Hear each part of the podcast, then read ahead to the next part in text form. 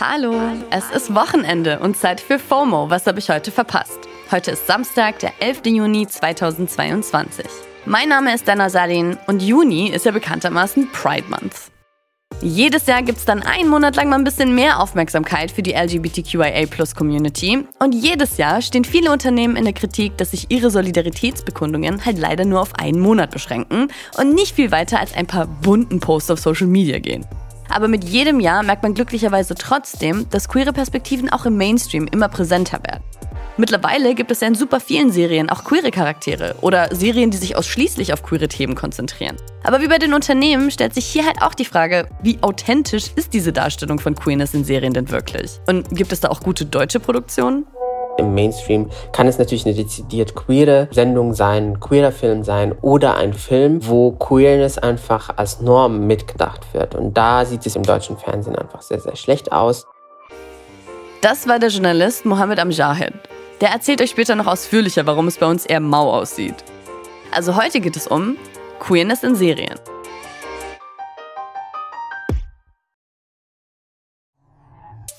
Zum Thema Diversität und Unterhaltungsindustrie hat Mohammed Anfang des Jahres für ein paar Monate in Los Angeles geforscht und hat darüber auch einen ausführlichen Gastbeitrag für Spiegel Online geschrieben. Den verlinken wir euch mal in den Show Notes. Ich habe, wie gesagt, Popcorn gegessen und wurde dafür gut bezahlt. Ich freue mich auf jeden Fall sehr, dass er mich mit seiner Expertise in der Folge heute unterstützt. Hey Mohammed, also du warst ja gerade in LA, hast Hollywood unsicher gemacht und die amerikanische Produktion mal genau angeschaut, ne? Was ist dir denn da im Hinblick auf die Darstellung von queeren Personen aufgefallen? Da hat sich die Repräsentation in Film und Fernsehen in den vergangenen Jahren verbessert an einigen Stellen und an anderen Stellen kann man es aber noch ausbauen. Bedeutet also nicht, dass alles gut ist und die Repräsentation gegeben ist, aber es gibt schon viele Formate, wo man gut sehen kann, dass sich die MacherInnen da auch Mühe gegeben haben oder Mühe geben oder selbst queere Kunst zum Mainstream geworden ist. Das sind ja erstmal gute Nachrichten. Aber sorry, ich bin halt immer ein bisschen misstrauisch, was so Entwicklungen angeht. Beziehungsweise ich glaube einfach nicht, dass das aus reiner Menschenliebe so vorangebracht worden ist. Liege ich da falsch? Was hast du denn bei deinen Recherchen rausbekommen? Je höher die Repräsentation von einer diversen Gesellschaft in einem Produktionsteam, desto höher ist die Chance, dass mehr Menschen damit erreicht werden. Möchte sagen, je diverser ein Produktionsteam in Film oder Fernsehen, ähm, desto lustiger ist eine Show oder desto spannender ist eine Show. Das hat etwas damit zu tun, dass ähm, mehr Perspektiven dann bei der Entstehung dieser Filme, dieser Serien, dieser Sendungen einfach berücksichtigt werden und die Chance einfach höher ist, den Geschmack von mehr als nur einer Gruppe in der Gesellschaft zu treffen, ähm, was dann auch übersetzt wird in mehr Geld. USA, Hollywood, it's all about money. Deswegen gibt es dazu auch mehrere Studien, die das belegen. Ja, dann doch all about the money.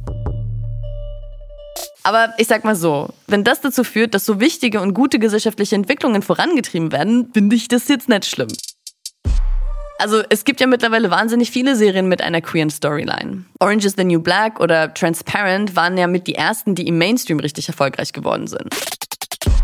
Mohammed, was würdest du denn sagen, waren die Serien, die für diese Entwicklung überhaupt den Grundstein gelegt haben? Groundbreaking ist das äh, Format RuPaul's Drag Race. Das ist eine Reality-Show, wo Drag Queens competen um America's Next Drag Superstar zu werden. Und diese Show erreicht Millionen in den USA und darüber hinaus ist auch in Deutschland sehr beliebt. Und wenn sie Freitagabend läuft äh, im US-Fernsehen, dann äh, kann in den Twitter-Trends sich wirklich niemand dagegen äh, durchsetzen und ähm, ich war zum Beispiel trotz der Corona-Gefahr in den vielen Bars von West Hollywood unterwegs, wo die Stars aus RuPaul's Drag Race auch auftreten und habe mir dort das Publikum angeguckt. Und das sind sehr, sehr viele queere Menschen, das sind aber auch sehr, sehr viele heteronormativ le lebende Frauen. Also die sogenannten Karens, äh, von denen einige vorgestern noch die Polizei gerufen haben, weil sie nur eine schwarze Person auf der Straße gesehen haben. Oder die, weil sie so sozialisiert sind, ähm, Queerness irgendwie suspekt äh, beobachtet haben, die sitzen jetzt teilweise in diesen Bars und äh, haben die Zeit ihres Lebens und freuen sich an der Kunst von Drag Queens. Und das ist halt ähm, eine Folge von Diversifizierung von Unterhaltung. Da kann man auch sehen, dass Drag Race äh, einen großen Anteil daran hat, dass Queerness einfach ähm, mehr äh, Normalität ähm, genießt. Also safe. Wer die Serie schon mal gesehen hat, merkt sofort, was für eine krasse Auswirkung Drag Race auf den Mainstream hat. Wenn die Drag Queens so unter sich kikien, verwenden sie halt wahnsinnig viele Redewendungen und einfach spezielles Vokabular aus der Drag Queen, Queeren und Ballroom-Szene.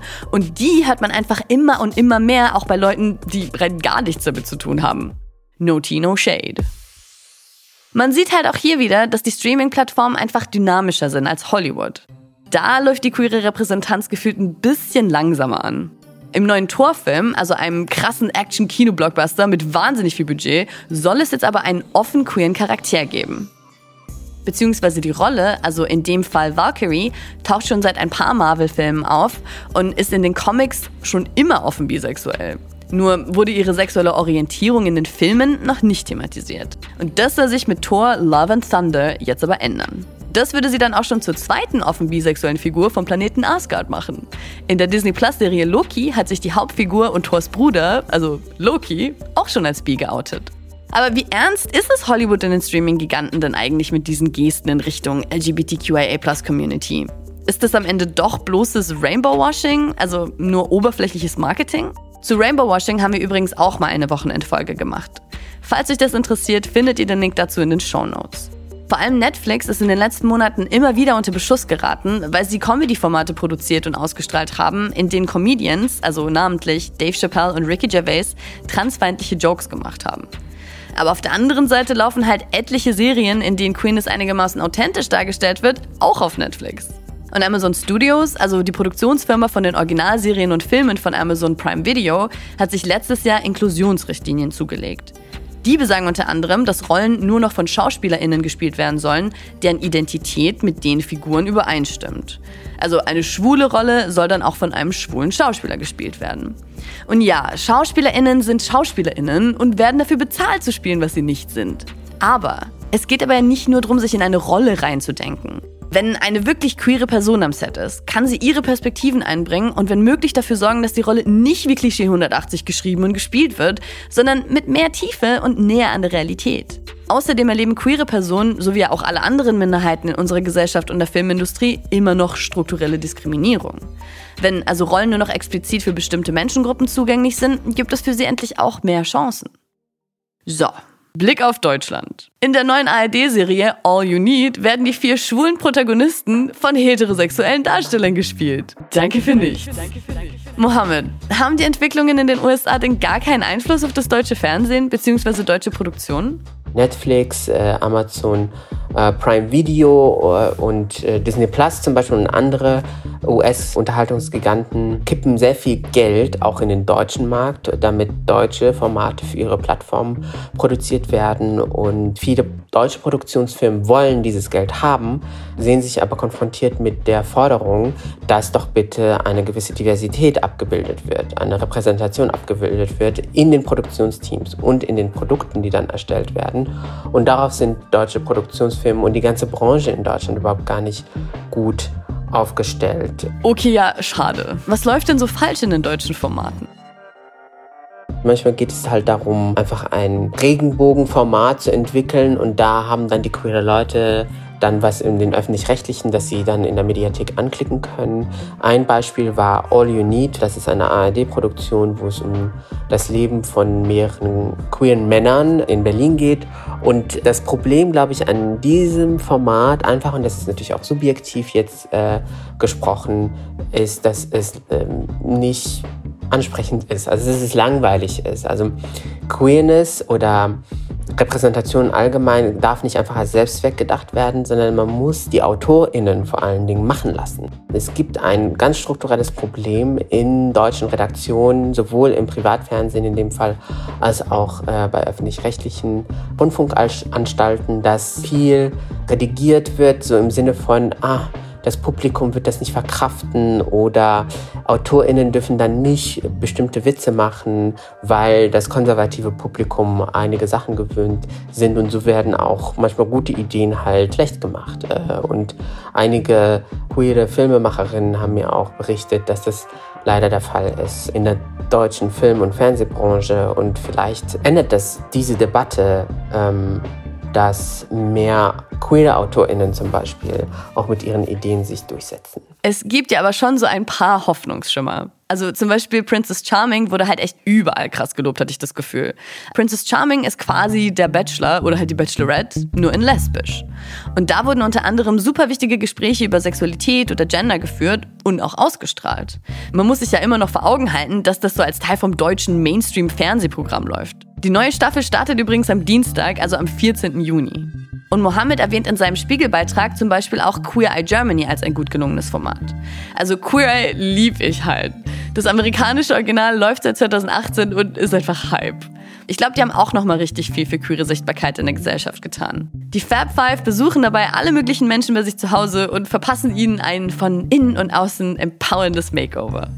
Mohammed, hast du zum Abschluss noch Tipps für Serien, in denen queere Geschichten einigermaßen authentisch erzählt werden? Da ist einerseits RuPaul's Drag Race. Ich habe dazu jetzt sehr lange geforscht äh, und kann das wirklich nur empfehlen. Es gibt gerade ganz aktuell RuPaul's Drag Race All-Star 7 All-Winner Season, wo die GewinnerInnen der vergangenen Staffeln gegeneinander äh, antreten, um quasi Winner of the Winner zu werden. Wem das jetzt alles ein bisschen zu kompliziert ist und wer noch erst äh, quasi Anfängerin ist, dem würde ich empfehlen, bei Season 4 oder 5 äh, anzufangen. Und ähm, was ich auch total gut finde, ist Big Mouth.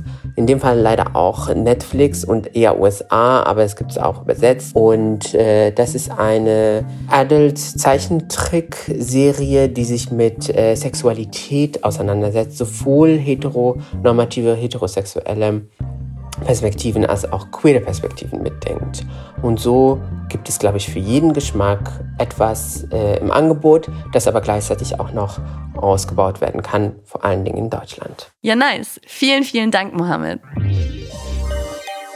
Also nochmal zusammengefasst.